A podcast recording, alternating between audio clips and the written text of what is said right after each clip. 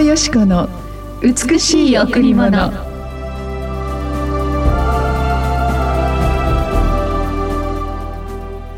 彼が私を呼び求めれば私は彼に応える。私は苦しみの時に彼と共にいて彼を救い彼に誉れを与える。彼が私を呼び求めれば私は彼に応える。私は苦しみの時に彼と共にいて彼を救い彼に誉れを与える。詩編91の15おはようございます。伊藤よしこです。おはようございます。森田博美です。今日も白い家フェローシップチャーチ牧師の伊藤よしこ先生にお話を伺います。よろしくお願いします今日の御言葉も大好きな御言葉なんですが、えー、えー、私たちイエス様を信じている人がもしイエス様を呼び求めれば必ず答えてくださる、うん、苦しい時に必ず私たちと共にいて私たちを救いそしてその苦しみを通して誉れを与えるとこの御言葉、えー、本当に確かに私たちは誰を苦しい時に呼ぶかっていうこと大事かなと思うんですよね。うん、その、えー、誰を呼ぶかその必ず答えてくださる方そして必ず救ってくださる方を呼ばないといけないなと思うんですよ。そうですよね。ねせっかく呼ぶんですからね。でもある時呼んでいなかったり、答えてくれなかったり、えー、で苦しい時って結構あの慰めが必要だったり、うん、心の中にたくさんの思い煩いがいっぱい詰まっていてただ話を聞いてくださるだけで嬉しかったりしますよね。でもかえって叱責されたりあの傷ついた心がかえってもっともっとえぐれたりとか、はい、いろいろあるじゃないですか、えー、だから本当に相談する方苦しい時に助けを求める時誰に助けを呼ぶかっていうこと、うん、そのことを思う時に絶対に必ず答えてくださりそれが完全なる救いのあの答えでなければいけないと思うんですね。ですから私たちはいつでも誰かに行く前にイエス様と問題を、はい、特に人間のあ答えの出せない問題っていっぱいあるわけですね。誰にも言えないことっていっぱいありますしそれだけではなく命の問題もあります。大きな病に遭遇したり、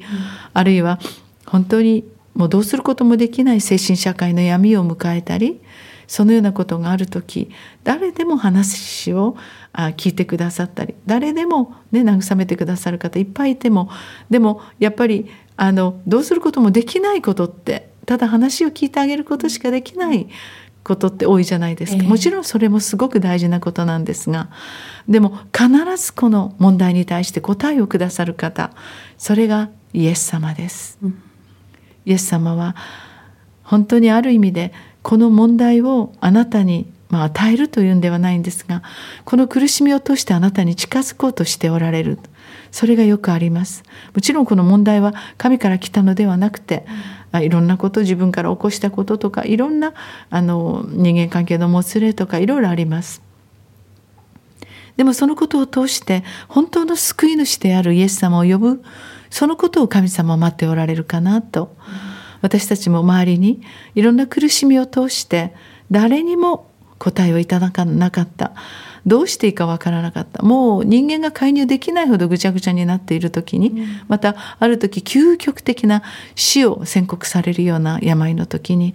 確実にイエス様は答えをくださるんですよね、はい、そして動いてくださるんです、そして神様はただ本当に空の空の物語の神様ではなくて生きて働いてそして動いてくださるこの祈りに答えを出してくださる方。しかもそれは完全なる救いであり完全なる答えなんですね。ですから私たちはこの力強い救い主であるイエス様を持っていることだけで人生はもう絶対的な救いの道を歩むことができる。たとえどんな困難や問題がどんな本当にこの試練が訪れても、究極死の谷の影を歩くことがあっても、私たちは絶対に災いを恐れることがないという力強い救い主。この方を呼び求めれば必ず答えてくださる。これが私たちの力ですね。そうですね。さあ今日も一曲お送りしましょう。はい今日も賛美の泉でお届けします。満たしてくださる方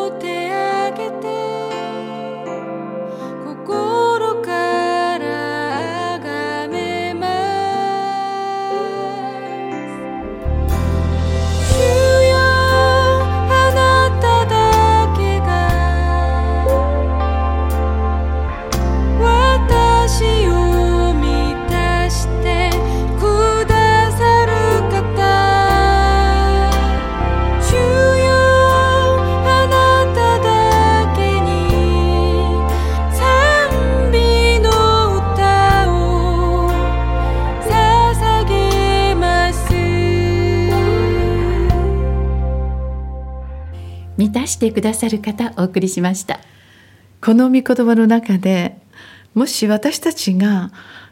イエス様を呼び求めればと書いてあるんですね、えー、だからやっぱり呼び求めることが大事なんだなって、うんうん、森田さんもずっとずっとイエス様イエス様と呼び求めた。その呼び求め祈る時に神様を答えてくださるある時何かちょっとねこう心のすれ違いがあったりすると私たちの心に悶々と痛みがあの残っていくことがありますね、うん、そんな時やはり私はイエス様の前に祈りに行くんです、うん、祈りっていうとなんかすごく宗教的に思うじゃないですか、うん、全然そうではなくて、もうイエス様と交わる、イエス様にお話をする自分の心の全てをご存知の神様に赤裸々に自分の弱さを語っていく。するとまあ一人の方のことでもし私が悩んで神様の前でお祈りをしている時に、うん、もう何か本当になんかもう大丈夫っていうかもう神様ありがとうってあこれは私が悪かったってね。何か問題はあのどちらかというとこの人こうしたらいいのになと思っていたのに実は私の方に問題があったんだっていうことが気づくことが多いんですよね。私もそうです。だから本当に何か自分を正しいものとしているわけではないけれど、うん、何か問題をしっかりと見ていないそのいろんな側面がある。でも神様はその全部360ああの全部分かってるわけですから、うん、表も裏も見えてるわけですから、うん、やっぱりその全てをご存知の神様の前に行くとその問題がふわーっと平らになっていく、うん、そして「あ神様ありがとう」って両手を上げて「えー、なんだこんなちっちゃなことで心をね本当に曇らせてごめんなさい」帰って私がもっともっとこんなように関わっていけばよかったんだと自分の弱さと自分の愛のなさにすごくこう落胆したりするだからもう一度その関係が修復するために主はこのようなことを起こしてくださったんだっていうこともわかるんですよ。えー